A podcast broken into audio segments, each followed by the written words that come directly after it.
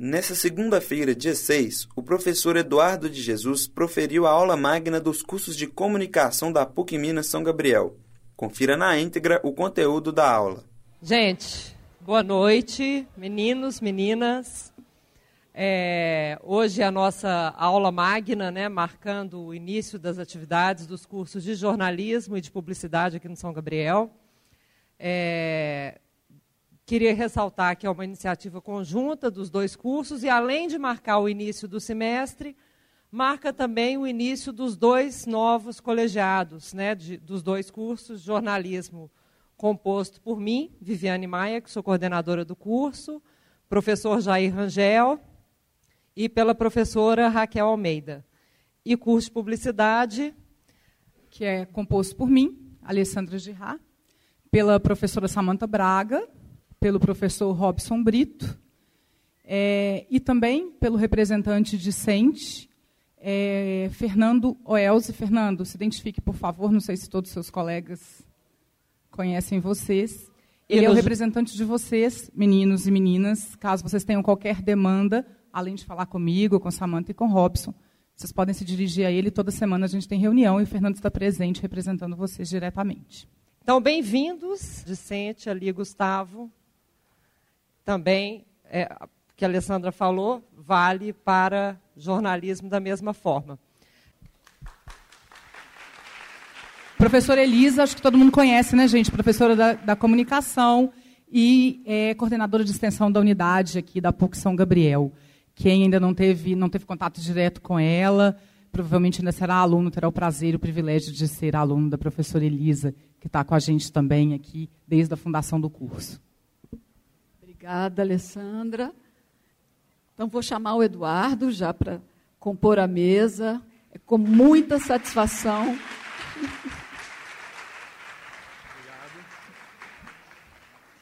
com muita satisfação que a gente recebe o Eduardo Jesus aqui hoje para essa aula magna inaugural dos cursos. É, vocês receberam um convite por e-mail, vocês viram lá né, que o Eduardo formou aqui também com a gente, na PUC Minas, em comunicação social. Ele é mestre em comunicação pela UFMG, doutor em artes pela ECA USP, é professor do Departamento de Comunicação da Universidade Federal de Minas Gerais, atuou em diversas edições do Festival Vídeo Brasil e em projetos da Associação Cultural Vídeo Brasil. Entre suas curadorias estão o FIFE, Festival Internacional de Fotografia de Belo Horizonte, 2013 e 2015, esses espaços, Belo Horizonte 2010, Densidade Local, em parceria com Gunalan Nadarahan, para o festival Transítio MX Cidade do México, 2008, e mostra Fiat Brasil 2006. Tem, texto, tem textos publicados, ensaios e resenhas em torno da produção artística contemporânea.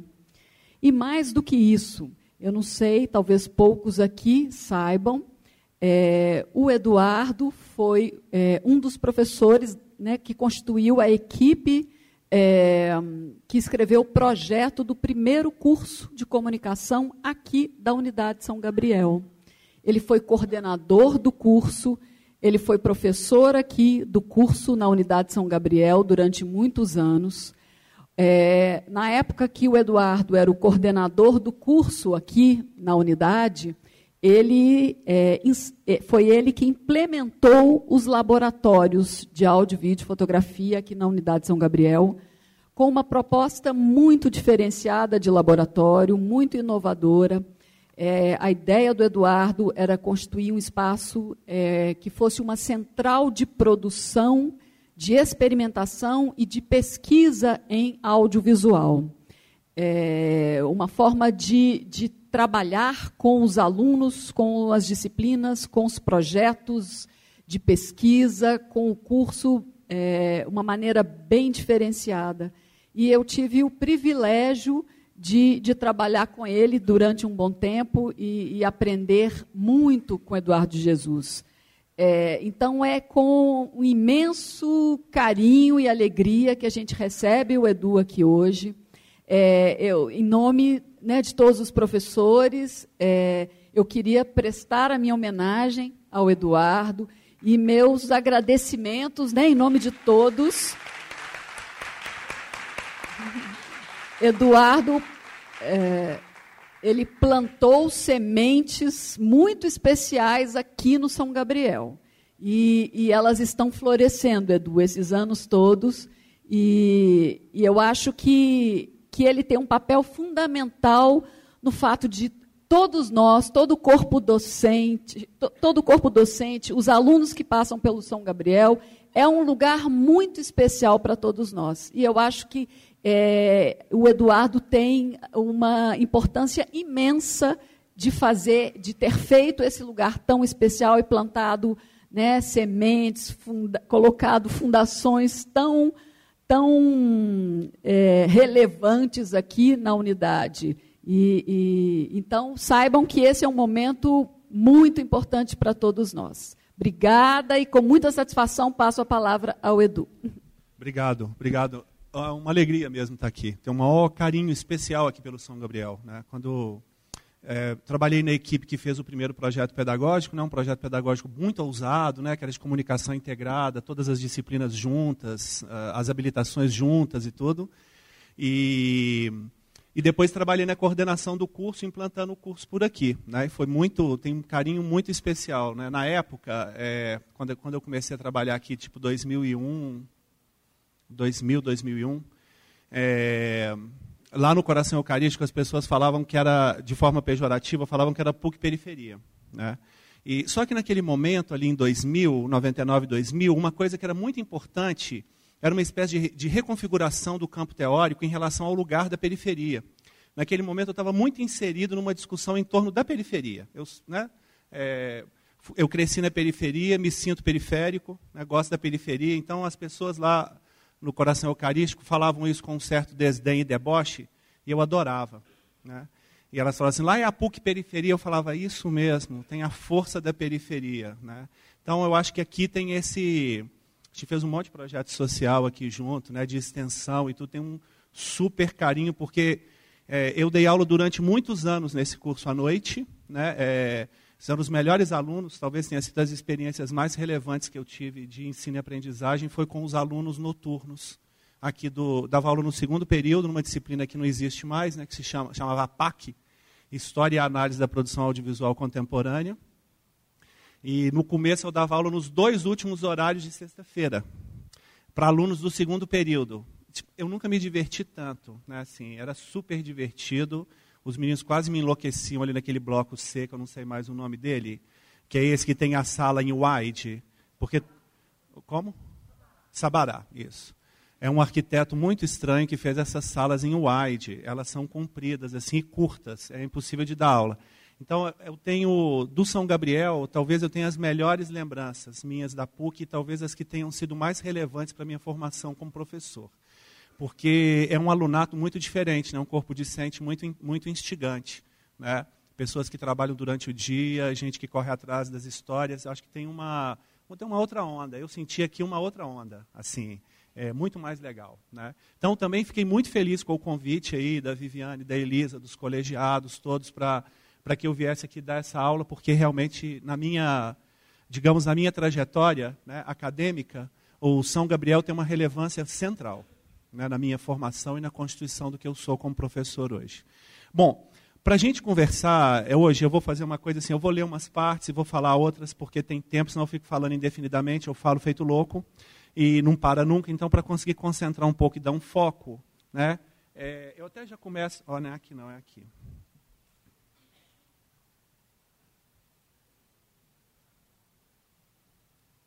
Será que eu estou apertando o lado certo? Deve ser. Aqui. Aí. Eu até trouxe essa imagem, esse é um trabalho de um artista chamado Eric Kessels. É, ele pegou uma, um dia no Flickr e imprimiu todas as imagens postadas em 24 horas. Né, nesse, e instalou né, desse jeito aí. De, oi. Fica à vontade. Fica à vontade. É, ele, ele imprimiu todas essas imagens, né? essa é uma sala cheia de imagens. Eu acho que essa imagem, esse trabalho muito importante assim fala muito para a gente agora, especialmente dessas três palavras, aí, imagem, tecnologia e comunicação, que é o que eu vou tratar daqui é, com vocês hoje. Né? Então, assim, em relação às imagens, é a gente pensar como é que elas operam. Né? Qual que é a função, aonde que elas estão, como é que elas operam. Em relação à tecnologia, eu vou fazer um histórico rapidinho de como que a gente começou na tecnologia, o que, que ela virou. E a comunicação é a gente pensar o que, que virou a comunicação agora contemporânea. Bom, eu vou começar é, por essa palavra, que é. Oi, toda hora eu vou ficar apertando esse negócio achando que é aqui. Eu vou começar um pouco em torno dessa ideia do que é o contemporâneo. Né? Aí eu parto desse, dessa, desse texto aí de um, um autor alemão, é, já tem coisa dele traduzida aqui no Brasil, que se chama Boris Groys. E o Groys tem, essa, tem um texto dele que chama Camaradas do Tempo, quem tiver interesse está disponível na internet. E ele, ele fala essa, ele coloca esse, esse, essa, essa breve reflexão aí, isso é um texto maior e tudo, né? é, que ele vai falar, ele fica estudando essas obras de arte que são baseadas no tempo, time-based art. Né? Normalmente projeções, vídeos lupados, esses vídeos que não começam nem terminam, né? é, diretos assim. E, e, uma coisa que ele fala é que esses, esse, esse tipo de obra tem uma espécie de função política, porque ela é, aponta é, para esse tempo que a gente perde. Então, bom, a gente sabe que perder tempo agora é uma coisa bem complicada, né? Assim, a gente tem que ficar ah, no mundo do neoliberalismo que a gente experimenta agora. É como se a gente tivesse que ficar em produção constantemente. E o que o Boris Groys fala é justo o contrário, que esse tempo que a gente perde, ele pode ter uma positividade nele, porque ele é improdutivo. Então, como ele é improdutivo, é como se esse tempo gerasse uma espécie de resistência às solicitações todas que a gente tem de gastar tempo, o tempo todo. Né? É, então, eu até é, tenho uma, uma obra de um coletivo aqui da cidade que eu gosto muito. Passa aí para mim, gente.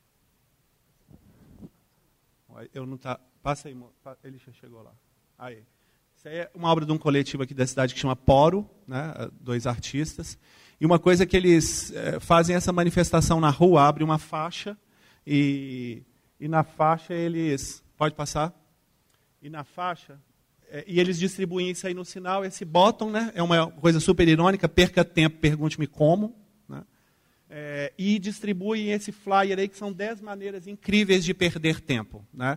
Então, que, aonde, que o, aonde que o Groys quer chegar com essa história do contemporâneo é pensar assim, é, mais do que o contemporâneo ser essa coisa que coincide com o tempo presente, que está pregado nesse aqui agora, o contemporâneo, ele volta na palavra em alemão, e contemporâneo tem o mesmo começo em alemão, da, como nós aqui, de companheiro ele fala assim: para ser contemporâneo, a gente tem que ser companheiro do tempo. A gente tem que atuar aonde o tempo perde, para a gente poder dar alguma relevância para esse tempo histórico. A gente sabe que é o tempo histórico anda com complexidades aí agora. A gente não vê muita finalidade, né? a gente não consegue acumular. Então, é como se fosse uma. uma é, pensar que, por exemplo, isso reflete em obras, como por exemplo essa. Essa é uma obra audiovisual dessa tipo time-based art, né, baseada no tempo. Um artista americano chama Christian Marclay. Essa obra dura 24 horas. É um filme. Né? Ele, ele pega vários fragmentos de vários filmes que mostram hora. Então, tipo Rintintim, aqueles filmes de sessão da tarde. Tipo, cinco minutos para o almoço, aí é, meio, é cinco, meio-dia. Aí mostra o relógio cinco meio-dia. Ele transforma o cinema num grande relógio justamente assim, o cinema que é constituído essencialmente do tempo. Né? O cinema, há quem diga que o cinema é uma espécie de massa moldável do tempo, com a qual a gente consegue moldar as experiências temporais. Então, é disso que o Boris Groys está fazendo, uma espécie de... Tem uma outra referência incrível, que é essa do, eh, do, do hum, Melville, né? o mesmo escritor que escreveu é, Moby Dick, né? tem um conto dele lá que chama Batterby, o Escrivão, né? É, que é a resistência branda, que a gente diz. Né? Então, o Batterby, ele entra no escritório, começa como escrivão e ele não sai do escritório. Ele começa a morar no escritório, dormir no escritório. E o chefe falava com ele, não, você não pode fazer isso. Ele falava, eu prefiro não. E essa ideia do eu prefiro não gera uma resistência. Então, a velocidade tremenda que a gente experimenta hoje em tudo, especialmente no universo digital ou com o universo digital, resistir no tempo talvez seja uma forma. É isso uma forma de ser contemporâneo. Essa mesma ideia, ela, ela também aparece num outro autor, é, que é um autor italiano, que é o Agamben. Né? O Agamben, o Giorgio Agamben é um escritor muito erudito, textos muito complexos, mas nesse texto especificamente, é, esse texto foi a partir de uma conferência, ele até deu essa conferência no Brasil, traduzir esse texto por aqui, está disponível também na internet, chama o que é o contemporâneo.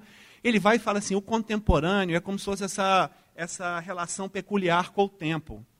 Então, é, uma primeira coisa que ele fala é assim: ser contemporâneo não é aquela pessoa que está colada exatamente no tempo que ela experimenta. Tem que ter um deslocamento, tem que ter uma distância. Então ele vai, a expressão é, tem, é bem contundente, que ele fala assim: para ser contemporâneo é, tem que ser anacrônico. Né? Quem é contemporâneo é anacrônico, porque tem que ter um, tem que estar tá ligeiramente distorcido no tempo, não coincidir totalmente para conseguir olhar de forma um pouco mais crítica para o tempo que a gente experimenta. Né? O Agamben, no auge da erudição dele, ele dá um exemplo bem popular e interessante que a gente consegue entender imediatamente, que é a moda.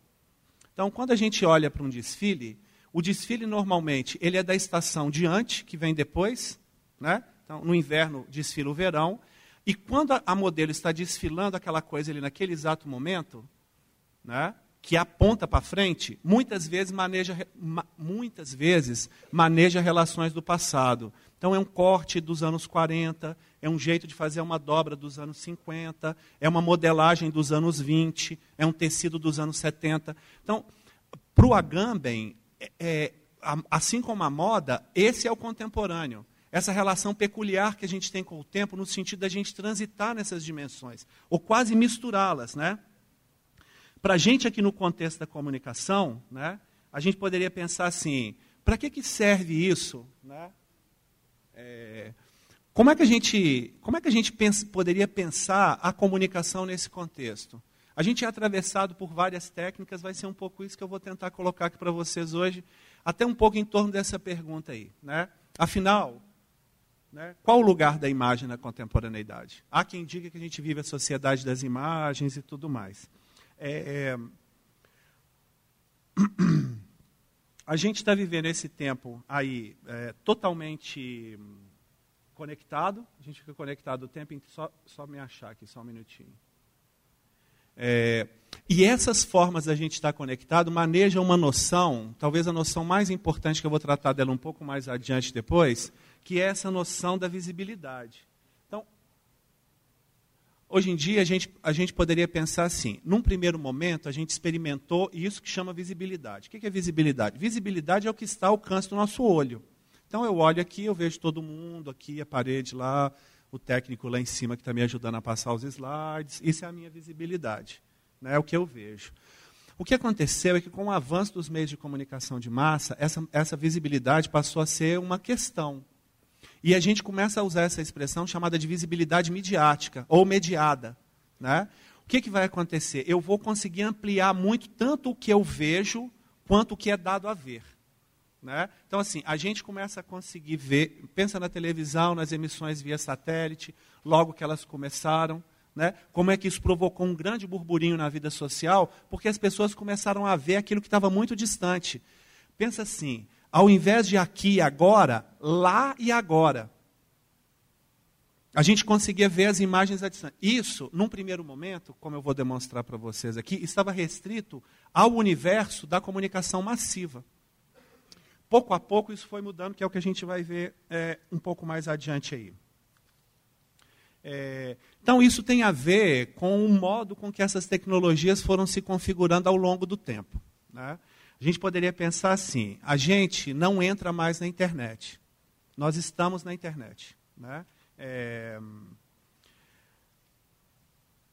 Até uma certa hora, ali nos anos 90, né, essas tecnologias digitais, todas elas começaram a se popularizar por aí, ali pelos anos 90, né, fim dos 80, começo dos 90. É... Era um momento que as pessoas não entendiam ainda exatamente qual a função daquilo que hoje em dia a gente nem usa muito essa expressão, que é informática, qual a função da informática, porque estava todo mundo ligado nos computadores de grande porte. Computador de grande porte, é, Esse daí é o primeiro que foi feito, de 1946. Gastava muitas pessoas para trabalhar, ele era totalmente eletrônico, ele ocupava uma sala enorme e ele tinha uma única função, que era calcular. Então, ali na passagem dos 80 para os 90, as pessoas não sabiam exatamente o que, que elas iam fazer com aquilo, porque já vinha de uma onda lá dos anos 70, Silicon Valley nos anos 70, um bando de gente hippie, maconheiro, que ficava lá num lema Technology to the People. Né? Esses todos que viraram mega milionários aí agora, eles começaram todo nesse lugar quase revolucionário, foram comidos né? Pelas formas sofisticadas do capital que agiram ali pelos anos 70. Né? Mas a ideia era um pouco essa: é, fazer, tipo o Wozniak, o Jobs, é, todos eles faziam projetos alternativos para.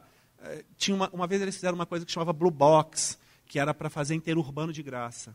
Então, a, a tecnologia ela vem com uma ideia mais transgressora ali naquele momento.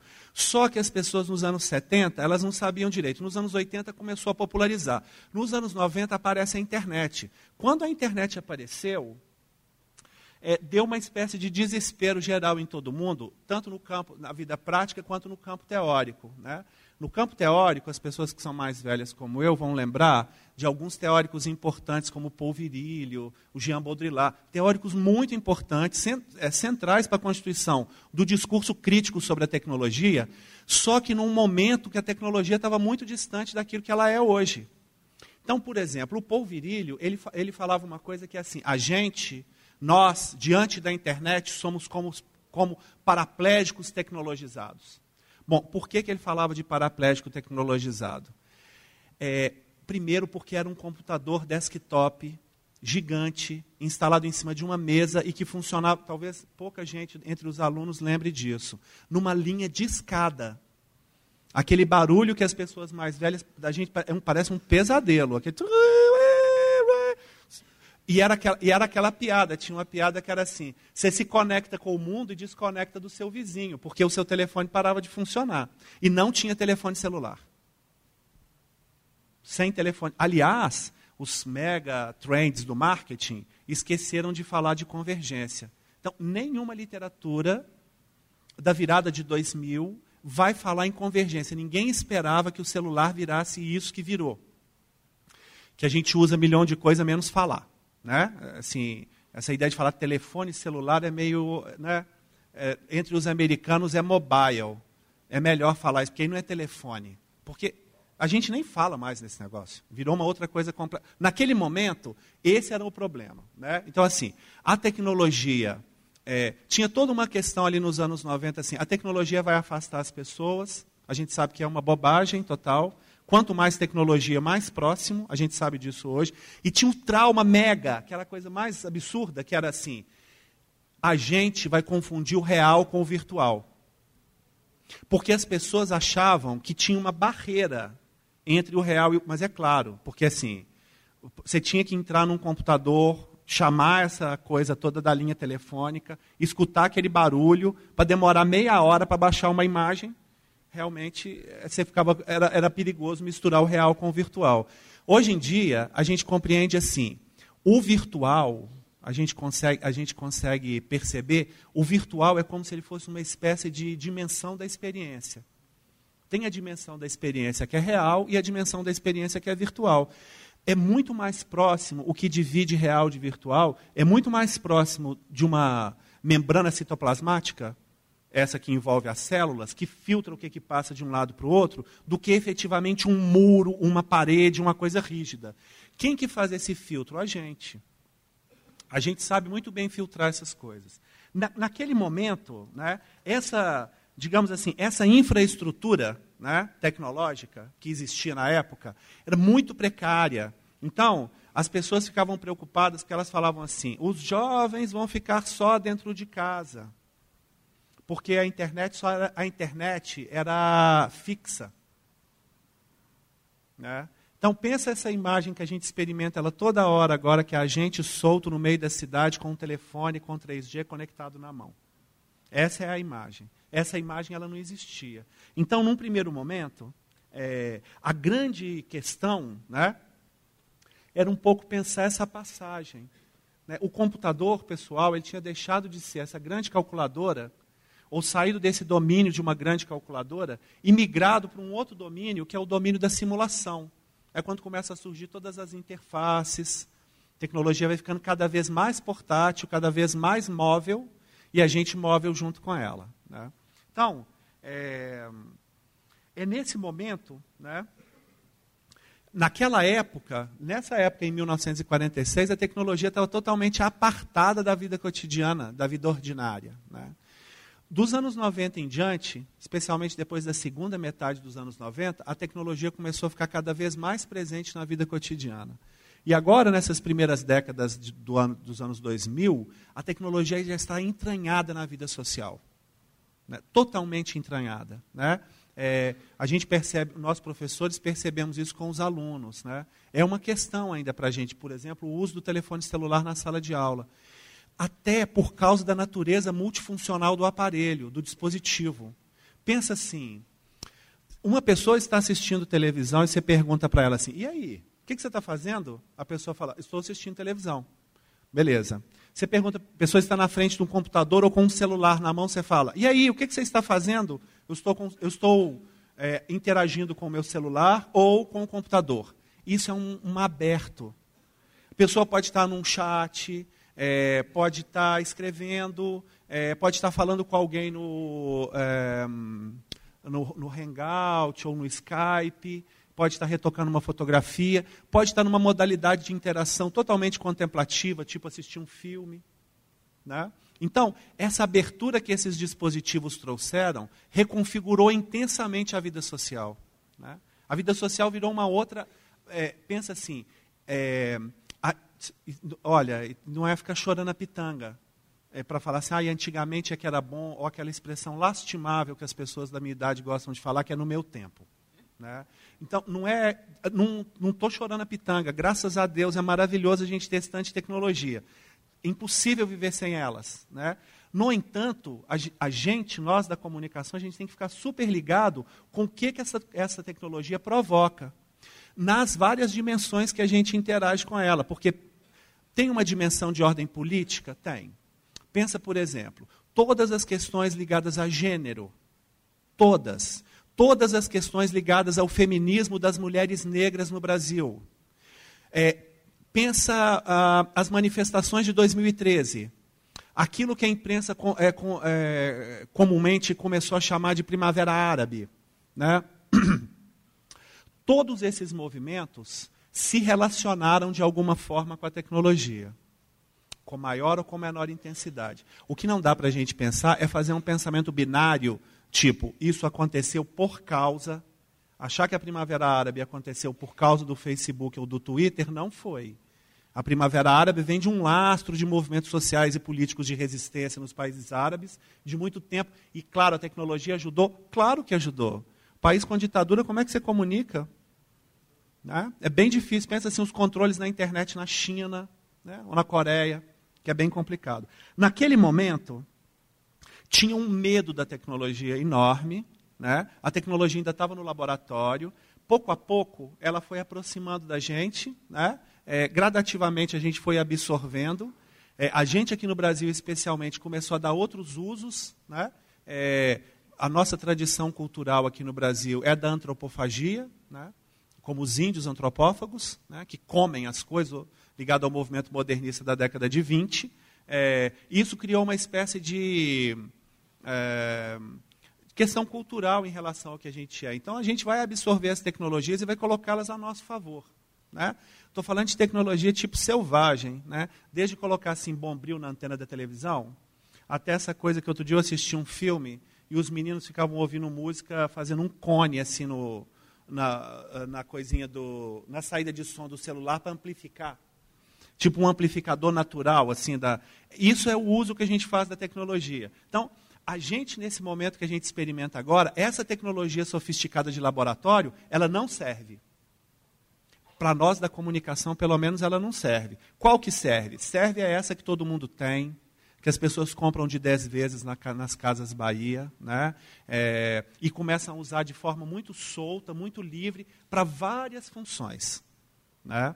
É, eu acho que é interessante a gente pensar assim, já tem uma espécie de história da tecnologia.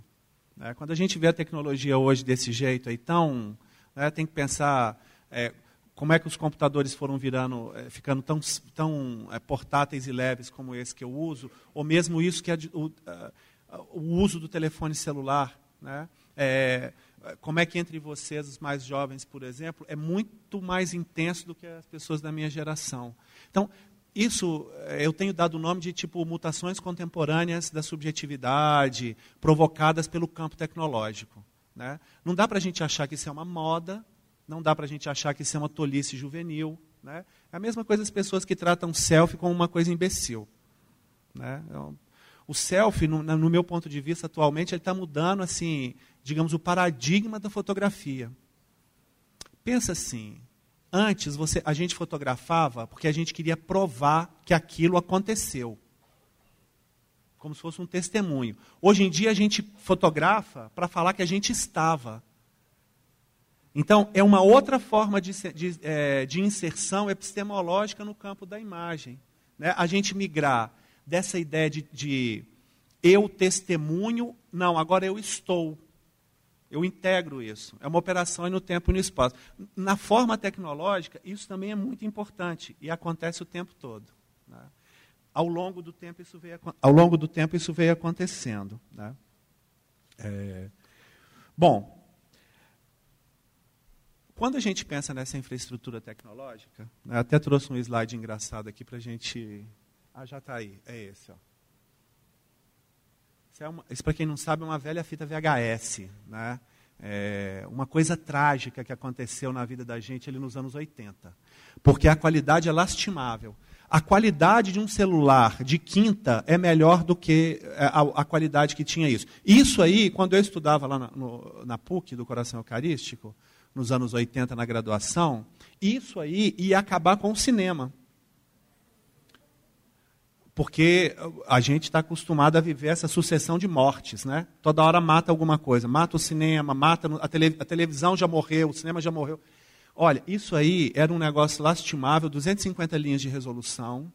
A gente ligava numa televisão que não tem nada a ver com essas televisões que a gente conhece hoje, uma televisão de tubo, ligada com um cabo. A Elisa sabe muito bem disso, o Mário Vidiano ali também deve saber bem dessa história. Num cabo que chamava RF. Cabo RF, para vocês que não vivem nessa fase, graças a Deus, né, o cabo RF é o cabo da antena. É o mesmo cabo que liga a antena. Ou seja, quando você levantava para mexer, dava interferência na imagem. Então a imagem ficava cheia. E esse negócio horroroso aí. Isso aí provocou, por exemplo, pensa assim, até o surgimento do vídeo cassete doméstico entre o fim dos anos 70 e começo dos 80, aqui entre nós popularizou no começo da década de 80, é, popularizou assim, tinha consórcio. Era tão caro, era alta tecnologia, isso aí. Presta atenção que essa informação é impactante para os mais jovens. Até o começo dos anos 80, o único lugar que a gente só conseguia assistir filmes em dois lugares, ou no cinema ou na televisão, quando a emissora passava a emissora, aquelas cinco. Tanto é que as pessoas usavam o canal pelo número. Você assistiu no 12 ontem? Ninguém nem sabe disso, é tão legal, né? Isso já acabou completo. A gente não identificava os canais pelo nome deles, eram tão poucos que não precisava. Aí a pessoa falava assim: você viu no 7? 7 era Bandeirante, 5 era SBT, 12 era Rede Globo. A gente saiu disso, presta atenção, a gente saiu disso e foi para streaming. Pensa assim, a locadora de fita VHS, né, que era amiga de todas as pessoas que gostam de cinema, né, mudou a vida de todo mundo, você poder. Olha, tem algumas coisas tecnologicamente a gente esquece. Pensa assim, toda a crítica cinematográfica feita no mundo até os anos 70, ela foi feita dentro do cinema. Nego ia, levava uma lanterninha e ficava fazendo anotação ali na hora, porque não tinha jeito de ver o filme em outro lugar. Pensa a gente quando vai escrever sobre um filme agora. Primeira coisa que acontece, o diretor te manda um link do Vimeo com uma senha, né? Isso é engraçado assim. Antigamente eu ia para festival e aí no começo era um VHS. depois passou para um CD-ROM, depois passou para um DVD, depois um pendrive e agora é um link. Né? Simplesmente. Essas mudanças, é, tem hora que a gente não consegue pensar exatamente é, no sentido social e político dessas mudanças e fica olhando para elas só do ponto de vista técnico. Na verdade, todas essas alterações é o que a gente poderia chamar de agenciamento sociotécnico. Ele vai atuar no campo social e político e também no campo tecnológico.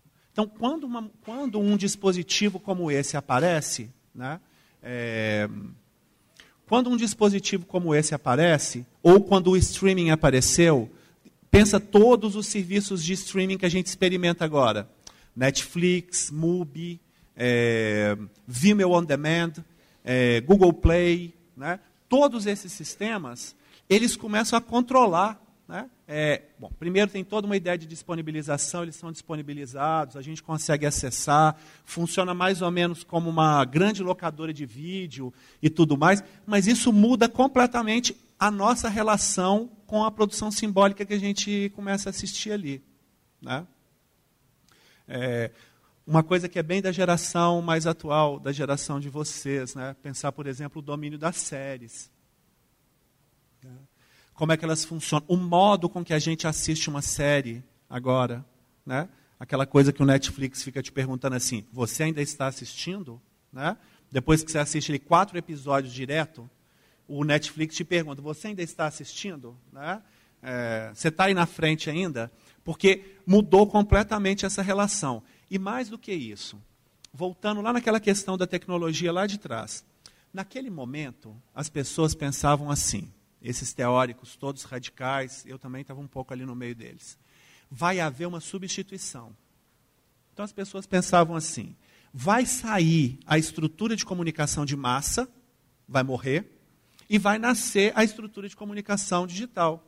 E aí vai ser lindo. Não vai ter mediação. Eu vou publicar um blog, eu publico o blog, eu ponho as notícias, eu não tenho ligação nenhuma é, institucional ou de poder com ninguém, então eu posso escrever o que eu quiser ali naquele negócio. Bom, primeiro, hoje em dia a gente já não compreende mais desse jeito, até por causa da paisagem que a gente percebe, a paisagem midiática que a gente percebe aí agora. Né? O que, que a gente vê? Ao contrário de enfraquecer as, as estruturas, uh, ao contrário de substituir as estruturas midiáticas massivas pelas estruturas digitais ou distribuídas em rede, o que aconteceu foi uma espécie de acoplagem. Então, é, pensa assim, que eu acho que eu tenho um exemplo aí. Não, não tem. Pensa assim, até uma certa hora, a Rede Globo derrubava os usuários do YouTube que copiavam a novela e colocavam num canal qualquer. É muito comum a gente perder a novela na noite anterior, no dia seguinte, ali na madrugada, um filho de Deus maravilhoso postava. E aí o cara escrevia o nome dele assim, tipo Edu Jesus 215. O YouTube é burro, né? o algoritmo é burro, e não percebia que a pessoa era o usuário ironizando. É porque ele já tinha sido derrubado 215 vezes ele já colocou a novela 215 vezes, a Rede Globo foi lá e tirou 200. Bom, chegou uma hora, pensou assim: é impossível a gente ficar batendo contra a força e a potência do digital. Pensa do Napster.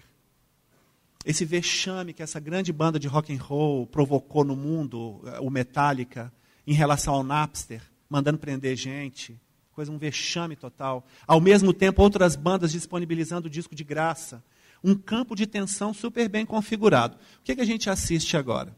A gente assiste assim, olha. Deixa eu ver se eu vou. Esse daqui depois eu volto.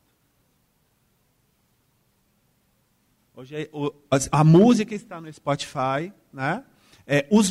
Vocês lembram quando a pessoa colocava. Eu adoro videoclipe, já estudei, fiz videoclipe, gosto muito. Eu pegava os videoclipes das bandas que eu gostava e colocava no YouTube. A gravadora ia lá e tirava o áudio. Vocês lembram disso? Até inventar o verbo. Então, é importante, assim, é, é, tem uma frase do Deleuze, num dos últimos textos que ele escreveu, né, sobre a sociedade de controle, é, que ele fala assim, essa revolução tecnológica que está acontecendo agora, a gente não pode esquecer que sobretudo, ela é uma mutação na forma do capital. Então, não é porque, tipo, o Vevo é incrível, o Spotify é sensacional. São plataformas muito boas mesmo, mas é como se estivesse domesticando a força do digital. Então, essa ideia do anonimato, da, da liberdade total, da fluidez que o, que o digital trazia, essas empresas, todas elas ligadas ao, ao capitalismo galopante, gigante, o que elas vão tratar de fazer é a, como se elas apropriassem dessa força. Né? E isso, qual é a questão complexa para a gente aqui agora, para a gente conseguir compreender? É porque é ambíguo é muito ambíguo. Então pensa assim, ao mesmo tempo que tem esse negócio todo que está apropriando, aí deixa eu voltar uns para trás. Sei depois eu vou passar nisso. Tem essa história, isso eu aprendi recentemente, vai ver que já, os jovens já devem conhecer. Isso é um movimento que tem na internet, já tem uns anos, que chama Vaporwave.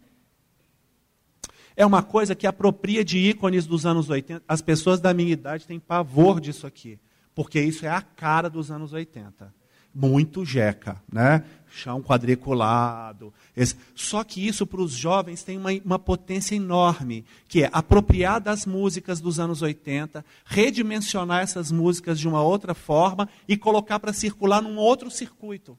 É coisa de japonês. Né? É só para imaginar que assim não vai ter eh, não, uh, na forma comunicacional que a gente experimenta agora, não há uma forma dominante. O que existe é um conjunto de relações paradoxais, ambíguas e complexas entre, por exemplo, é, total liberdade e, e total controle. Né? Pensa assim, olha, eu até trouxe uma. Deixa eu ver se eu acho ela aí.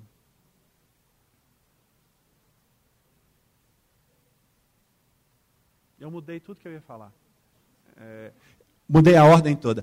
Isso daí é uma, uma escultura de um artista chinês, muito censurado, né? A casa dele é cheia de câmeras de vigilância, o Estado fica vigiando ele o tempo inteiro. Aí ele fez essa obra, ele esculpiu uma, uma câmara de vigilância no mármore. Então, pensa assim, o que é o mármore? O material mais nobre que constituiu quase todo o imaginário escultórico que a gente tem. O Davi de Michelangelo, a Pietà, tudo foi feito de mármore. Uma pedra complexa, difícil, super dura o cara vai fazer a câmara de vigilância. Porque parece que a câmara de vigilância sintetiza muito os nossos modos de vida agora. Porque se de um lado a gente tem visibilidade, como a gente tem agora, a gente poderia falar assim, as performances do eu, né? ou para usar a expressão que a Paula Sibilha, a professora lá do Rio de Janeiro, usa, é, o show do eu, o eu se mostrando de forma incrível aí pelas redes, se de um lado da folha é visibilidade, de outro lado é vigilância. Quanto mais visível, mais fácil vigiar. Então, qual é a, assim, qual é a questão que a gente se coloca agora contemporaneamente? Né? É, qual o limite da visibilidade? Qual o limite da vigilância? Né? Será que quando eu fico trocando um e-mail com a Elisa, por exemplo, do congresso que a gente vai em Brasília, e a gente está lá resolvendo em qual hotel a gente vai ficar, qual avião. E aí, rapidamente, eu começo no meu, na página do Google, ou toda vez que eu abro o meu Facebook, começa a aparecer em Brasília, hospede-se no Hotel Nacional. Exi existe alguma ética que controla isso? É, isso é vigilância ou não? É, é, há uns anos atrás, nesse congresso que se chama Compós, né? É, que reúne os, os programas de pós-graduação em comunicação do Brasil inteiro, é, acho que dois anos atrás, ele aconteceu em Belém do Pará, né, cada ano numa cidade, e quem foi fazer a conferência de abertura foi um professor é, da sociologia da Inglaterra, chamado Nick Coldry. E, inclusive, causou muito estranhamento nas pessoas, porque o tema da conferência dele era assim: a ética dos megadados, ou a ética do Big Data. Existe uma ética? Pensa assim para os professores mais diretamente, mas todo o pensamento Foucaultiano em relação à vigilância, ele serve para dar conta desse tipo de vigilância que ocorre agora, que é meio distraída? A gente é, a gente é vigiado, mas a gente não sabe exatamente qual a intensidade da, da vigilância. Outra coisa, isso tem muito a ver, é, muito fortemente, com essa ideia da chamada sociedade do espetáculo. Né? Eu, pus aí pra, eu pus o nome dos teóricos para todo mundo poder copiar, que senão cada um pronuncia de um jeito ninguém consegue lembrar de nada. Né? Então, para guardar o nome. Esse é um teórico importante, fim dos anos 60. Escreveu esse livro que está disponível na internet. Na verdade, nem é um livro, um conjunto de aforismos radicais sobre uh, o espetáculo. Né? Então, essencialmente é assim: os meios de comunicação de massa estão em cima da gente, eles nos manipulam através das imagens. Então, as imagens vêm de cima, gera, eu até pus uma piadinha aí bem, que é tipo essa, né, que todo mundo, é, tipo caso Eloá, né? Aquela, aquela jornalista estúpida lá do SBT, não sei em qual jornal que ela está agora, que ela, Sônia Abrão, né, que ficou lá quase igual Galvão Bueno narrando, Eloá vai morrer agora, morre agora, morre depois. Isso é a chamada sociedade do espetáculo. Até uma certa hora, no desenvolvimento tecnológico dos meios, Presta atenção. No desenvolvimento tecnológico dos meios, essa noção de espetáculo só acontecia nos meios massivos. Só os meios de comunicação de massa que promoviam o espetáculo. Bom, com todo esse desenvolvimento das tecnologias, né, com essa forma entranhada que elas estão na vida social agora, existe esse espetáculo horizontal, dos meios de comunicação daqui, ele continua existindo, né? essa piadinha está aí é por isso. Mas também existe um outro uh, espetáculo é, horizontal.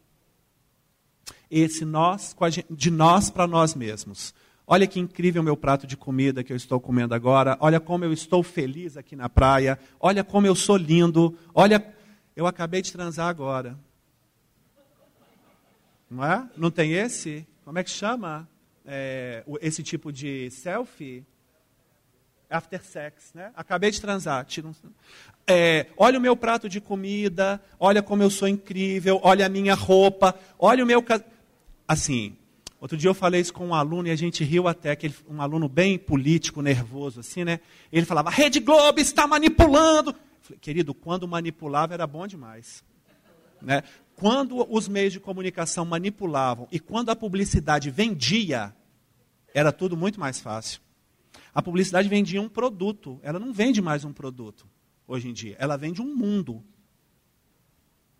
Pensa assim, a calça Leves 501, que todo mundo ama, né? ela existe tem uns 50 anos, ou mais.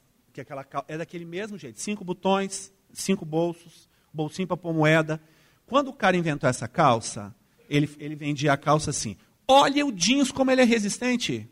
O botão não enferruja. O fechecler, o, o, a, os ferrinhos são sensacionais. O jeans é super forte. A costura é sensacional. Cara, todas as calças hoje são assim. Como é que você vai fazer para vender? Você tem que vender um mundo de referência, um desejo, uma forma de desejar.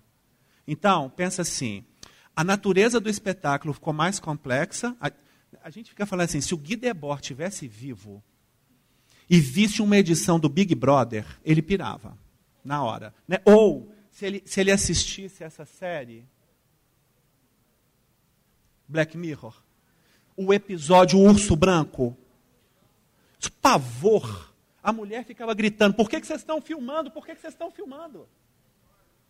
É igual a gente.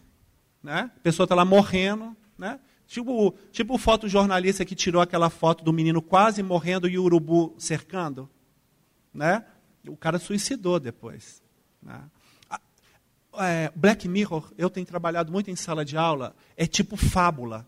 É fábula contemporânea. Tem a mesma função das fábulas. É um jeito da gente entender, quando exagera muito, a gente entende o jeito que a gente vive. É exatamente isso. O mundo está acontecendo. Eu não vou dar o spoiler. Né? Quem não viu, não vou dar o spoiler, mas assim, a situação dessa mulher que corre é uma coisa lastimável. Agora, a de quem filma é pior, porque é a gente. Então, vamos pensar assim: isso os autores têm chamado de pós-espetáculo. É depois do espetáculo. O espetáculo, tal qual o Guy Debord fez aí, ele ficou inocente demais. Né? Agora, não dá mais. O espetáculo agora é uma coisa que está ligado a, a tudo. Né? É, talvez a gente pudesse pensar assim: uma linha de força na constituição das formas subjetivas na contemporaneidade seja a natureza do espetáculo. tudo tem que ser espetacular. Todas as coisas. Né? Um casamento, olha o que, é que se converteu um casamento, um batizado, né? uma formatura. Olha aonde que a gente, tudo, em todas as coisas, né? essa lista VIP, essa camarotização da vida social. Né? Isso tudo tem a ver com essas formas espetaculares, ou digamos, com essa expansão do espetáculo. O espetáculo expande, vai indo para outros lugares. O que, que aconteceu aí nesse meio em relação às imagens, por exemplo? Elas começaram a circular com uma velocidade tremenda. Primeiro, é, a gente poderia pensar assim: tem duas classes de imagem. Né? Há, só existem duas classes de imagem, a gente poderia pensar. As imagens mentais e as imagens técnicas. As mentais são essas. Elisa, lembra aquele dia eu fico contando as coisas que eu penso, transformo em linguagem e conto para Elisa. Imagem mental. Infelizmente, a gente só consegue tirá-las de dentro da gente com a linguagem, pelo menos por enquanto. Né? As outras, que são essas imagens técnicas, são as imagens que precisam de uma técnica, qualquer que seja, qualquer técnica que seja, para se materializar. Pintura, desenho, carvão, qualquer superfície é, qualquer suporte serve para isso. O que, que aconteceu foi que um, chegou uma certa hora, isso que era técnico, digamos que ficou ainda mais técnico. Especialmente, e num primeiro momento, com a chegada da fotografia. Quando a fotografia chegou, ela redimensionou todo o domínio das imagens, digamos assim, de antes e de depois. E, pouco a pouco, cada vez que aparecia alguma alguma outra mediação imagética ou algum outro suporte de imagem, cada vez que aparecia um, era é, reconfigurava tudo. A fotografia, o cinema, né? É, e depois o vídeo. Né? A, a, produção de imagem técnica, como eu mostrei para vocês no VHS. Cada um desses suportes operava num lugar e mudava tudo. O que, que aconteceu com esses suportes todos é que, assim, esses suportes da imagem técnica, eles convergiram todos para o celular. Né? E, e, e, hoje, quando a gente pensa uma imagem, parece que a imagem já está embutido dentro dela o compartilhamento e a circulação da imagem. Então, é a gente imaginar uma outra classe de imagens técnicas, que são essas imagens que fazem circular o tempo inteiro, que são feitas para circular. Digamos que é uma outra natureza da fotografia. Eu não estou fotografando para registrar, eu estou fotografando para circular. É muito diferente. Eu não estou fotografando para guardar. Não é memória, no sentido, eu vou fazer uma foto. Não, é uma coisa imbecil que eu vou pegar e vou fotografar esse copo de água para mostrar para uma pessoa. Olha o copo lá da PUC, como é que é. Vocês estão entendendo? Assim, e não dá para menosprezar essa forma imagética. E imag... é, é, é gênero de imagem. Assim como tem selfie, tem after sex, tem fotografia de passaporte, retrato 3 Você não tira retrato 3x4 rindo fazendo assim. Todo mundo, não é? É um gênero. Você tem que ir mais arrumadinho, não dá para tirar de óculos, tem que dar um jeito no cabelo ali assim. O gênero. Pensa que todas essas imagens, o selfie, por exemplo, né? É, como é que ele, ele gera agenciamentos sociotécnicos incríveis. Tanto no nosso modo de pensar a imagem, que a gente pensa a imagem da gente mesmo, a gente pensa na gente. Tem a ver com o jeito com que a gente quer ser visível. Isso tudo vai configurando a natureza do espetáculo contemporâneo. Qual é a questão importante aí nessa hora para a gente? Tem duas. Uma, uma primeira questão importante diz muito respeito ao que, é que essas imagens, o que, é que a gente vai fazer com essas imagens. Né? Para onde que elas vão, como é que elas, elas vão repercutir de alguma forma naquilo que eu sou, no meu modo de viver ou de pensar? Ela vai me apresentar para o outro de que maneira? Essa é uma primeira questão que a gente poderia pensar em torno dessas imagens todas aí que circulam. Né? Uma segunda é, é, até pensar assim, em relação à qualidade dessas imagens. Né? Então, eu tenho ficado super ligado aí no pensamento de uma outra teórica, artista e teórica. Esse aí é outro. Que é a Ito Stay Hell. Ela é de origem. Essa é a obra. Ela tinha uma obra dela na última Bienal de São Paulo, que era muito legal, falando sobre os robôs, assim, bem interessante, que chamava Fucking Die Hell Yeah, era essa instalação. E ela, em 2009, ela escreveu um texto que chama assim, Em Defesa da Imagem Ruim. Né? E uma coisa que ela falava é assim: tem um fetiche no suporte. As pessoas têm fetiche no suporte. Então, assim, eu quero fazer um filme, eu não vou usar a câmera do meu celular ou a câmera que eu tenho na mão. Quero fazer um filme em película analógica. É a melhor qualidade de imagem que existe. Né? Então, até nisso a gente poderia pensar assim: o que que essas tecnologias estão favorecendo a gente? Como é que elas, como é que elas operam com a gente agora? O que, que elas vão fazer com a gente? Né? É, e até para pensar que assim, esse conjunto de imagens que circulam, essas imagens com a qualidade ruim que a gente está pouco se ferrando, a gente vai baixa filme no torrent, que ou compra filme no camelô. Né? Outro dia eu comprei um no camelô, assim a pessoa passa na frente. Chega uma hora no meio do filme, assim, alguém levantou da plateia e atravessou. Você não sabia se aquele era do filme, um jeito da imagem ficar ruim. Tem que pensar que essa imagem com alta qualidade tem embutido um processo de poder nela. E mais complexo do que isso é a gente imaginar assim: isso que era da comunicação massiva, típico da comunicação massiva, agora também tem para a gente. Né? O Castells, é, o sociólogo catalão, gosta de usar uma expressão que ele chama assim, mass self-communication. Na tradução que fizeram aqui no Brasil não foi boa. Porque a tradução boa é assim: comunicação pessoal massiva. Então você encontra com uma pessoa e, e ela fala com você assim: eu tenho 5 mil seguidores no Twitter. Bom, quem tem 5 mil seguidores já é mídia. Pode vender anúncio. Né? Assim, é, é dessa mudança que eu estou querendo falar com vocês. Né?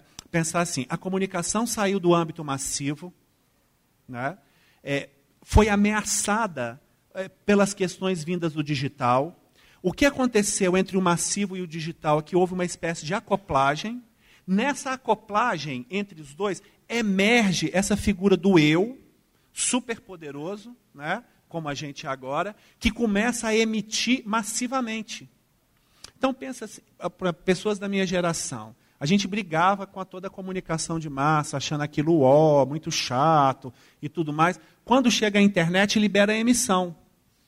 Oba, liberamos a emissão. O que, que a gente faz quando libera a emissão? A gente fica tentando imitar meio de comunicação de massa. Outro dia eu vi a Kéfera falando assim: eu não aguento mais as pessoas perguntarem por que, que eu não vou para a televisão. Eu não vou para a televisão porque a televisão não dá dinheiro. Eu ganho muito mais dinheiro aqui do que na TV. Só para a gente entender, assim, porque também tem essa. Lá nos anos 90, quando tudo começou, para um monte de gente, a tecnologia era a panaceia que ia salvar a gente do, do fim do mundo. Só que a gente tem que pensar que a comunicação ela, tem, ela sofre mediações da própria vida e do mundo, das questões de ordem política, daquilo que a gente faz.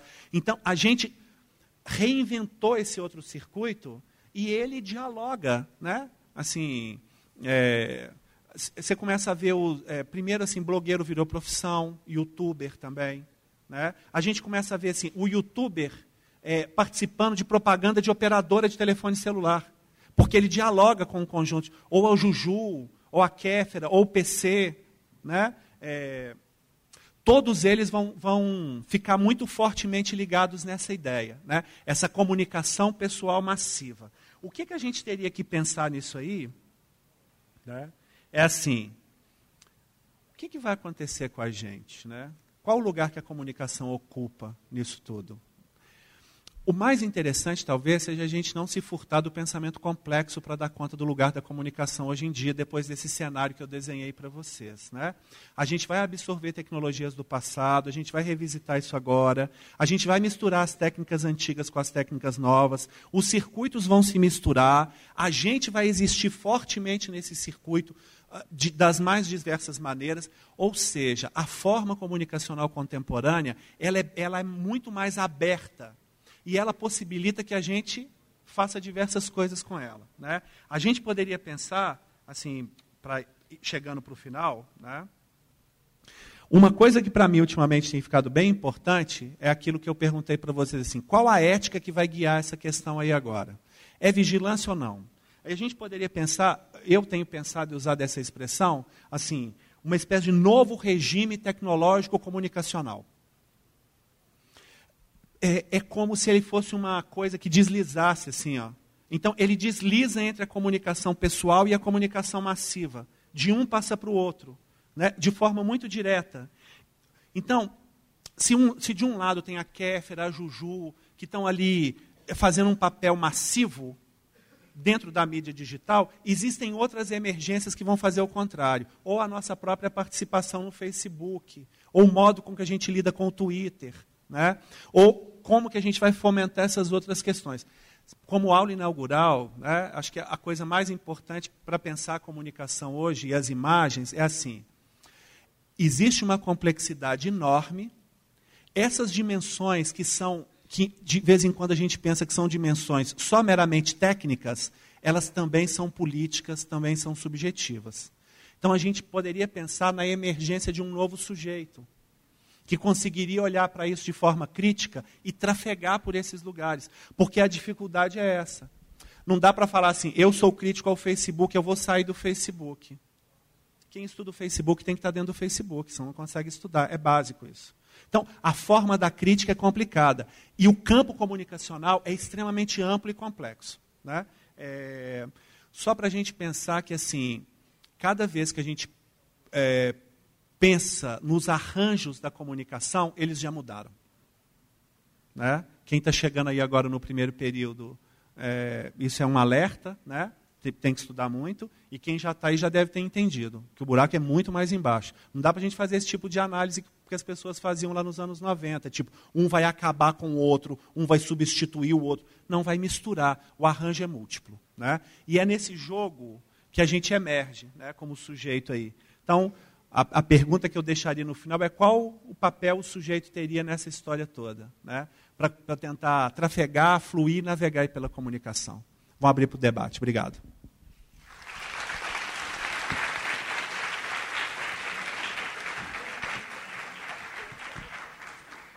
Gente, perguntas?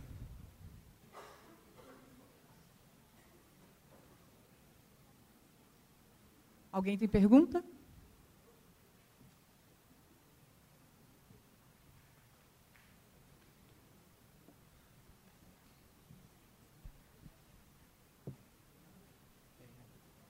Boa noite. É, foi finalizada a palestra falando justamente dessa velocidade, né? das, das tecnologias. De certa forma, a própria, a própria imagem que você mostrou para a gente do Vapor Wave, ele já não, já não é uma resposta de como que as coisas vão ficando fugazes, de como é que a gente pensa, sabe, que a resposta de reutilizar essas coisas que vão ficando obsoletas é o próprio ser humano. Né? O que, que você acha que tem mais de novidade depois dessa discussão toda entre comunicação e um, um falta de compromisso com a verdade, a verdade relativa, assim? Porque eu acho que nem isso mais as pessoas acham que, que é só uma maneira de se reutilizar né, o que foi dito. Muito obrigado. Legal, questão muito boa. É, olha, o Vaporwave, é uma resposta é essa. Né? Eu, eu é, também a, a, natureza punk, né? Assim, quando eu era jovem eu era punk. E, então é tipo, isso faça você mesmo. Então, hoje em dia, eu, eu, assim, aonde que eu fico olhando para as coisas na internet que elas são, que tem mais vigor, são nessas coisas que escapam. Né? Então pensa assim, o um mundo Android todo, né? um monte de coisa que escapa por ali. Nos trabalhos, que, na, nas formas com que a arte apropria da tecnologia e dá outras funções, no modo com que a gente usa.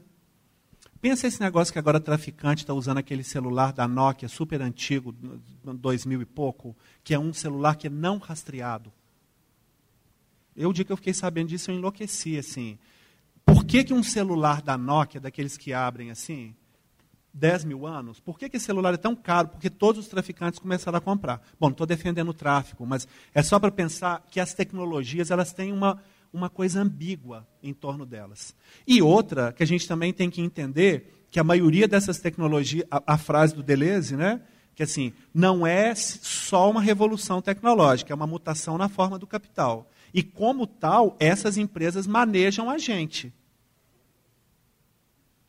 Até para a gente entender que assim, a forma do capitalismo contemporâneo maneja no afeto.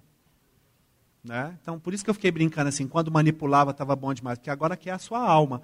E o campo tecnológico responde a isso. O Vaporwave, por exemplo, é uma dessas respostas. Existem outras. Né? Assim, outro dia, é quando hackearam a página do Temer, por exemplo, né? Quando um hacker invade alguma coisa, quando desestabiliza, acho que esses momentos são interessantes. É, acho que isso é que dá a sopa da. E para pensar a comunicação, pensar fortemente nesse campo. Alguém? Aqui onde, gente?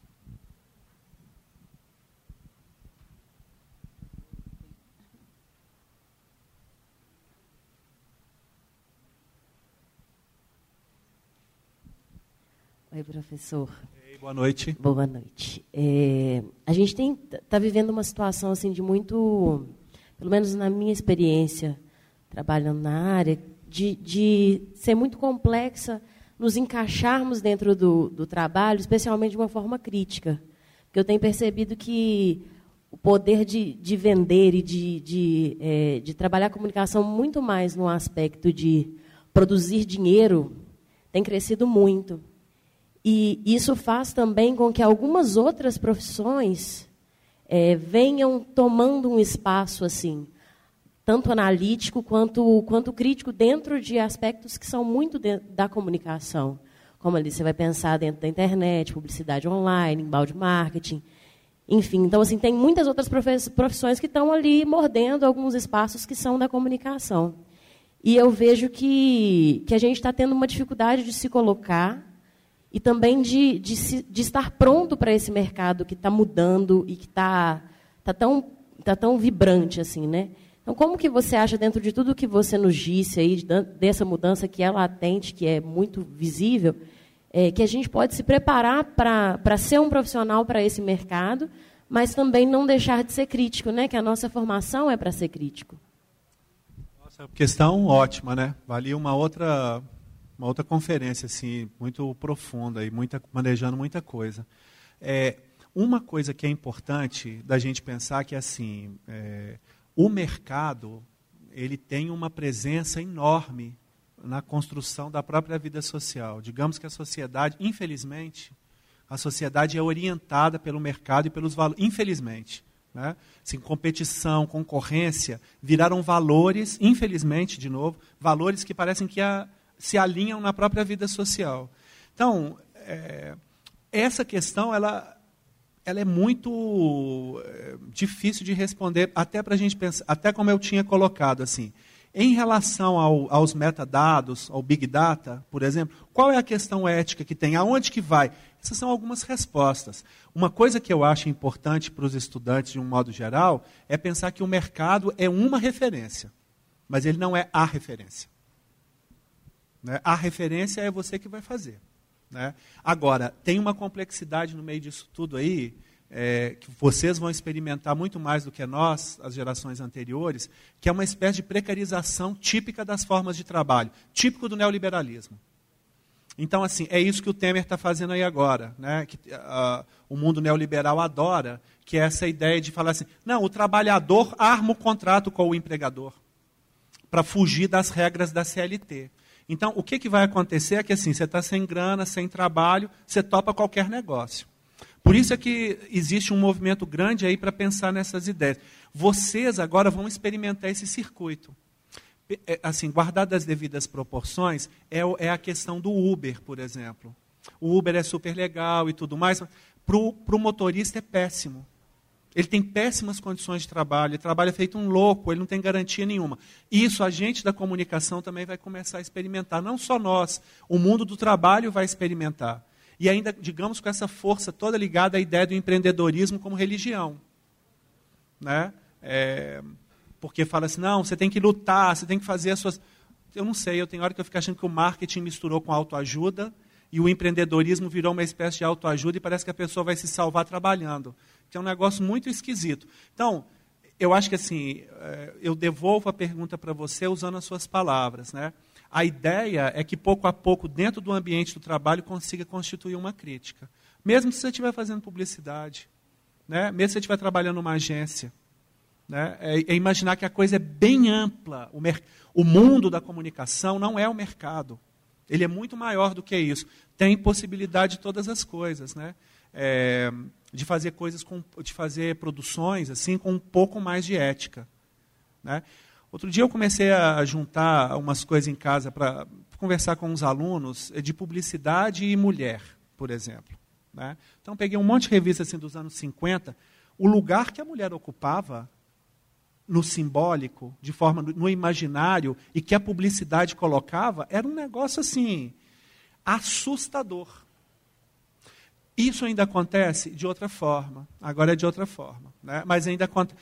Em relação ao homem também, em relação à criança. Então, talvez é, mudanças muito substanciais no mundo da publicidade, por exemplo, seja difícil, mas pouco a pouco pequenas mudanças é possível de implantar. Eu acho. Agora, a crítica é super necessária. Mesmo que você esteja fazendo aquilo ali que você não concorde, é bom que você saiba que aquilo não, eu não concordo com aquilo. Porque enfiar de cabeça e esquecer de tudo é pior, eu acho. Né? Tipo, né? eu ia usar uma expressão chula e vulgar, não vou usá-la aqui agora não, mas isso esquecer de tudo assim, é, acho que não vale a pena. Né? É, aqui. Oi.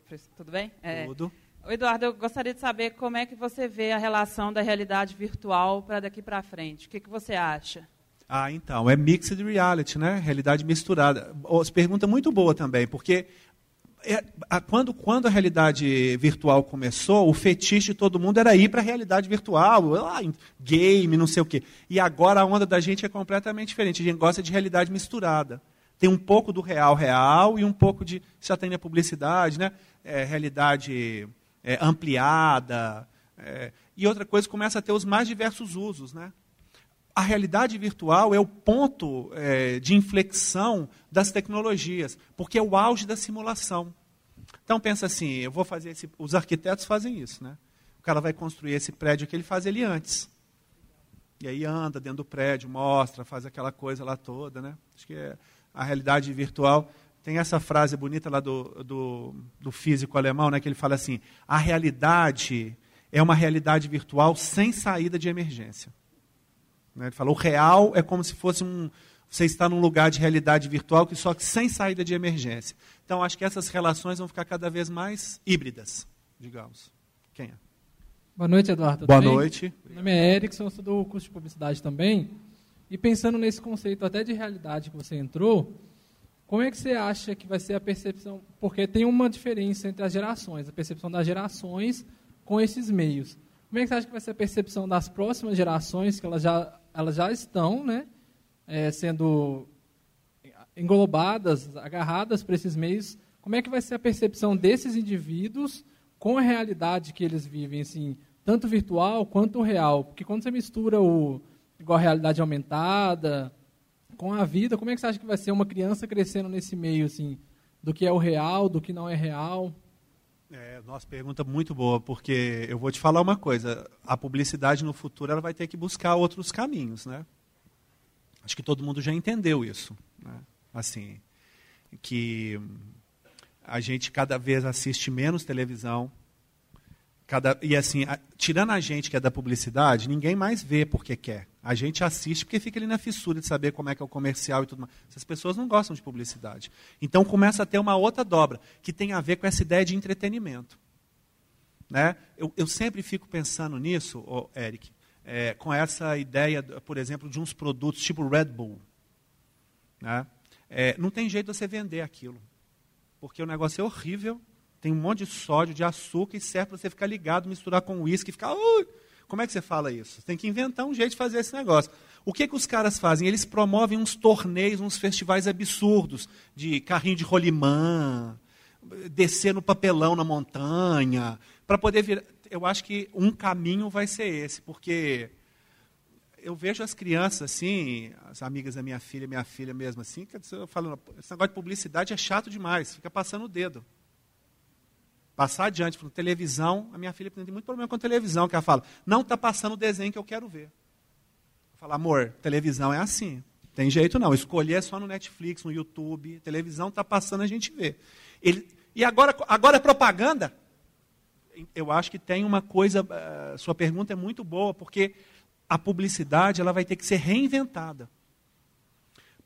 E outra coisa, para um público vacinado contra a publicidade.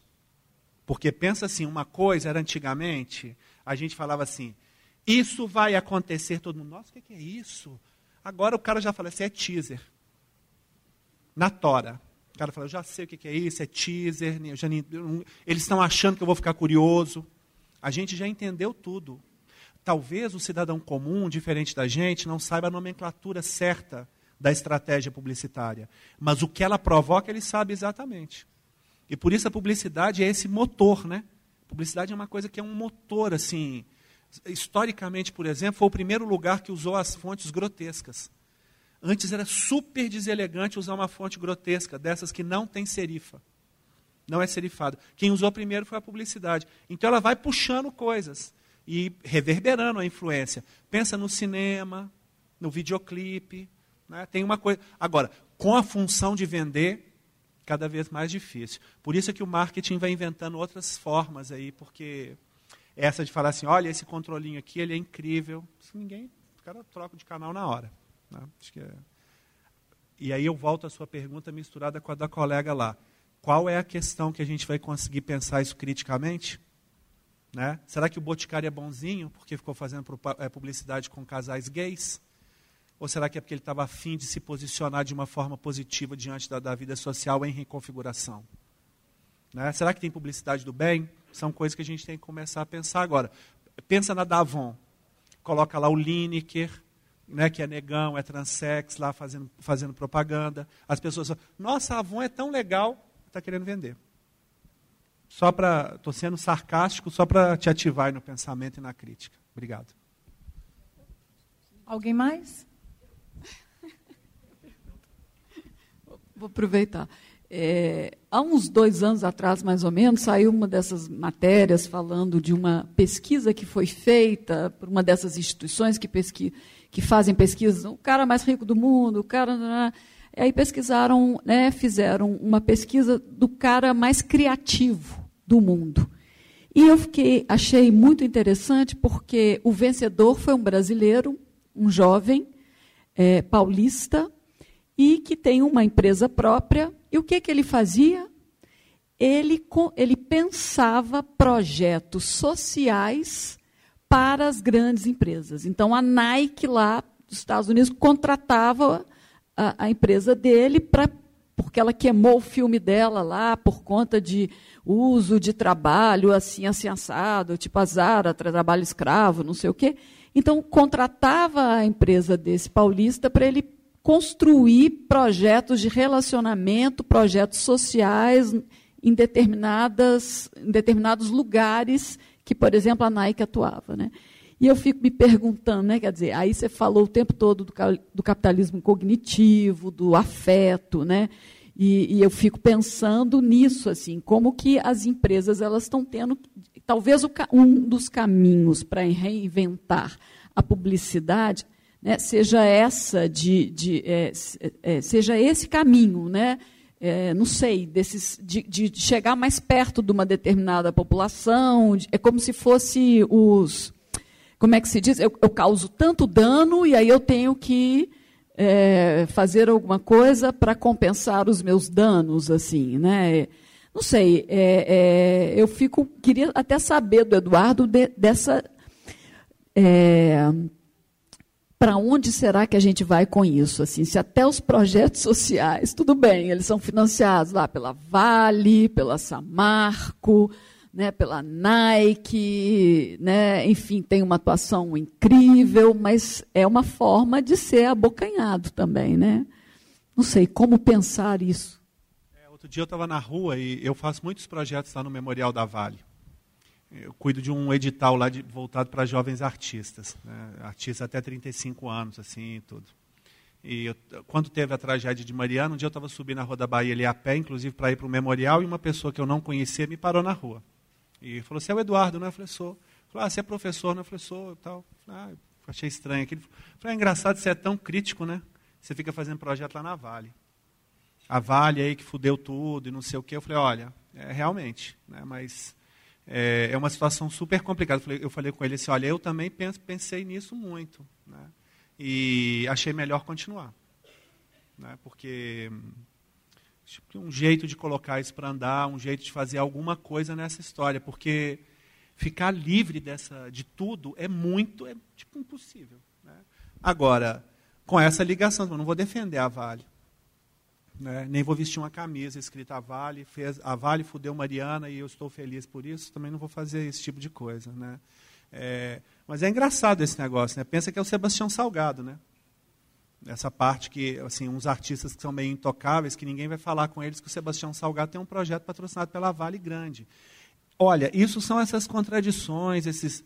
Não sei se. É, o Fábio Cipriano mesmo fez uma crítica da Bienal de São Paulo dessa última agora, uma crítica bonita, assim, tudo, e no final ele falava assim, o único problema é que os banquinhos são patrocinados pelo Itaú. Né? Estava é, escrito Itaú, assim, Banco Itaú no, no banquinho lá que a gente sentava para ver as obras. Olha, não tem muito, não tem muita saída, né? Não tem muita saída. O negócio é ficar, como diz a música do Caetano Veloso, ficar atento e forte para poder não se entregar completamente, porque esse eu acho que é o grande problema, né? As pessoas tem gente que tatua a marca no corpo. Né? Aí quando a pessoa tatua uma marca no corpo, realmente é porque já entregou, passou. Né? E aí, como diria a Gisele, a Gisele Begelman lá de São Paulo, o capitalismo fofinho, né? É o Efinho do Facebook, o passarinho do Twitter. A gente nem pensa que está envolvido pelas formas do capital, quando a gente vê, a gente já está completamente envolvido. A dimensão da ética, eu acho que ela ocorre aí. Muito difícil transitar nesse mundo. Né? Os projetos sociais financiados por grandes empresas, as grandes exposições, as intervenções. É um negócio difícil de, de lidar. Né? A publicidade, eu acho que tem hora que ela consegue sair desse circuito e produzir coisas interessantes. Mas acho que quanto mais ela afasta do marketing. Quanto mais ela fica no marketing, mais parece que ela vai cumprir um objetivo de venda e de uh, coisa mais mensurável, quando ela afasta um pouco, parece que ela produz coisa legal. Né? E acho que com os novos meios aí agora pode acontecer coisa interessante também. Mas é uma complexidade e, sobretudo, paradoxos e ambiguidades. Mais alguma, Vivi? Só para rapidinho.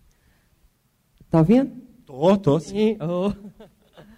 Edu, é, a, a, grade televisiva, e aí tem um pouco a ver com o que você acabou de falar, assim, eu acho que ela é das coisas mais caras para a televisão até aqui. E junto com isso, né, a lógica lá do comercial de 30, enfim.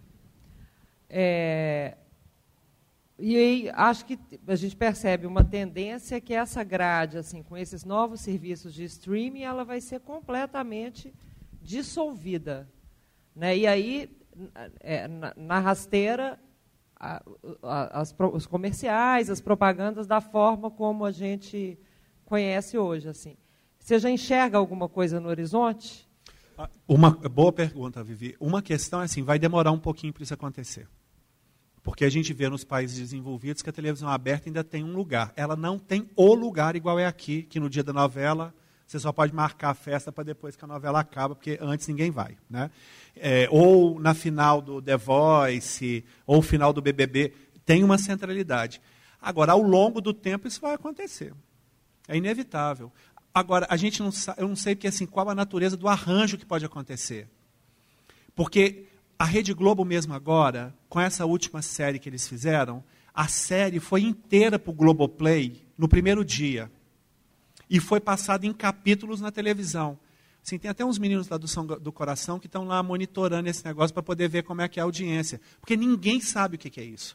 Aliás, olha, o que eu li de gente destruindo a Globoplay, que isso era uma tolice que não ia dar certo, porque a Rede Globo é o, é o canal aberto, e como canal aberto não teria audiência no público da internet. É um sucesso estrondoso. Então tem uma instabilidade aí ainda nessa história que a gente não sabe muito bem o que, que vai acontecer. Entre, pensar assim, olha, um telespectador tradicional e esse telespectador que transita pelas telas, multitelas eu não sei o que, que vai acontecer nesse meio desse caminho. Né? É, aonde que esse negócio vai dar. Mas uma coisa eu tenho certeza dessa história: não vai ser aniquilar uma forma para aparecer outra. Vai ser alguma coisa que desliza aí um híbrido entre uma forma e outra, uma mistura. Como são esses, né? Uh, essa história toda. Que aí vai pôr publicidade lá, né?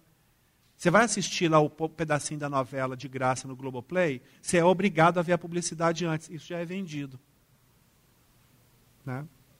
E sistemas de avaliação, né? que aí era outra imagem aí do, do Black Mirror que eu trouxe do primeiro episódio da terceira temporada, o Queda Livre, né? que fica avaliando todo mundo o tempo inteiro. Acho que isso aí também vai ser uma coisa forte para pensar na publicidade.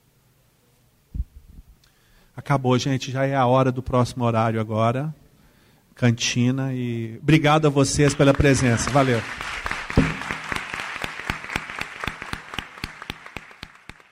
Confira agora as entrevistas realizadas pelos alunos Igor Martins e Melissa Andrade para o Nuvem, núcleo de vídeo mobile da PUC Minas, em parceria com o Lab SG. A equipe de reportagem do Nuvem conversou com os professores Eduardo de Jesus e Elisa Rezende sobre a criação do curso de Comunicação Integrada na PUC Minas São Gabriel. Professor, qual que é a ideia na hora da criação do curso de Comunicação Integrada aqui no Campo São Gabriel? Olha, naquele momento a ideia era muito pensar novas possibilidades para o campo comunicacional. Uma coisa que a gente achava naquela época é que as habilitações elas operam de forma muito conjugada uma com a outra, o jornalismo, a publicidade e as relações públicas. E tem hora que o limite entre elas, apesar de ter especificidade de cada uma delas, as áreas de interseção e os limites são tênues. Mistura uma com a outra, assim. E a ideia era um pouco essa, né? criar um curso que desse uma base forte do campo comunicacional de forma mais ampla para o aluno, primeiro, para depois ele entrar numa, na área específica ou na habilitação específica que ele queria cursar. Né? Então era naquele momento, hoje em dia eu acho que isso ainda é mais forte ainda por causa dos novos meios e tudo mais. Naquela época a gente entendia que isso era um modo de operação do campo comunicacional. De uma certa forma eu acho que com mudanças ainda é uma questão importante ainda. E qual que foi o propósito na hora de criar os laboratórios de, de comunicação aqui no campus? Olha, esses laboratórios de comunicação aí foram super legais. Né? Na época, o pró-reitor aqui era o professor Paulo Sérgio. E o professor Paulo Sérgio vinha da economia, né? um super intelectual. E, no entanto, ele tinha muito trânsito na comunicação, conhecia pessoas e tudo, a gente tinha uma ótima relação. E quando chegou uma certa hora, o campus aqui ainda estava sendo ocupado, ainda os prédios iam pouco a pouco sendo liberados e a gente ocupava. E aí tinha uma sala que não tinha, não tinha jeito de fazer nada com ela, porque o pé direito era muito alto e tinha um problema de uma coisa de uma fonte e, e, uns, e aí o professor Paulo Sérgio um dia falou comigo assim, olha, eu acho que essa sala pode ser uma sala interessante para fazer os laboratórios. E aí eu realmente cheguei lá e falei, incrível, vamos conversar com o arquiteto, na época eu não lembro quem era o arquiteto na universidade, e vamos tentar fazer um projeto. E aí a gente começou a fazer aquele projeto que criava essas situações de interseção, né? E depois ainda melhorou ainda, que é a sala dos núcleos ali atrás, né? E a ideia foi um pouco essa, criar um, um que eu fico muito feliz de funcionar, criar um espaço de convivência também, de experimentação, de galeria, e tudo mais. Eu, quando eu trabalhava aqui, é, acho que até hoje vários professores fazem isso, quando chega no campus, o primeiro lugar que vai é no laboratório. Porque ali sempre tem um movimento, sempre tem alguém, sempre está acontecendo alguma coisa, né? Então acho que a ideia que moveu foi um pouco essa. Criar como se fosse uma espécie de centro de convergência, assim, e de encontro em torno dos laboratórios. Professor, o que espera de um profissional de comunicação que entra no mercado agora, com toda essa inovação digital na mídia? Ah, eu espero que seja uma pessoa sensível, é, que tenha respeito né, pelo outro, assim, pelo papel do outro, e que saiba usar a tecnologia misturada com outras coisas, porque só na tecnologia não resolve. Acho que assim, o profissional de comunicação é preciso ter um repertório muito amplo, né, um repertório cultural, né, é, de, das manifestações culturais todas, saber o que está acontecendo, leitura, e conseguir ter uma ética e um respeito. Né? Porque tem hora que a gente vê que as pessoas faltam com respeito assim, no tipo de coisa publicitária ou uh, produções de comunicação que eles fazem. Né? A coisa legal do profissional jovem é, é talvez é, o não saber. Né? Isso de escapar do discurso do mestre. Então, o discurso de quem chega é sempre aquela pessoa que não sabe como as coisas funcionam, então ela pergunta por quê para as coisas mais óbvias. E isso tem hora que é super importante, porque a pessoa já está ligada ali num piloto automático. Então, é, quando pergunta por que a pessoa que está lá naquela prática cega, fazendo aquilo sem pensar um milhão de vezes, chega um cara e fala: Mas por que, que você faz isso? E a pessoa naquele tempo todo nunca se perguntou por quê. Então, essa energia nova do, do profissional ela é importante também por isso. Redimensiona um pouco as coisas. professora Elisa Rezende, professora e coordenadora de extensão aqui da PUC São Gabriel. Elisa, qual foi a importância do professor Eduardo aqui para o curso de comunicação na PUC? Olha, o Eduardo é um nome fundamental aqui na comunicação da Unidade São Gabriel, não só no São Gabriel, mas também em toda a PUC Minas. Mas é, o primeiro projeto pedagógico instalado aqui no São Gabriel é, do curso de comunicação é, Eduardo fez parte da equipe que elaborou esse projeto. Era um projeto bem ousado na época. É, ele logo depois ele coordenou esse curso que foi implantado aqui. É, nessa mesma época que ele era o coordenador, é, foi implantados laboratórios aqui do São Gabriel, com uma proposta muito diferenciada de atuação como laboratório em relação às outras universidades. É, desde o início, ele, ele colocou essa questão de ser uma grande central de produção, é, não um local de prestação de serviço, mas um local de produção, de, de, de experimentação, de pesquisa, de investigação da produção audiovisual. E, e, sem falar que toda a contribuição dele, teórica, acadêmica, é, é, sempre foi muito estimulante para o corpo docente, para o corpo de alunos. É, ele foi nosso professor durante muito tempo. O Eduardo fez parte, né? Ele era, foi coordenador do programa de pós-graduação também em comunicação da PUC Minas. É professor na casa durante muitos anos. Então ele ele é um nome é, é, que a que a Faculdade de Comunicação e Artes, além de ter sido aluno, ele é um nome que muitas contribuições trouxe para a Faculdade de Comunicação e Artes. Então a gente só tem a agradecer a presença dele aqui hoje, é, a, abrindo né, o nosso semestre. Eu acho que isso é um bom sinal.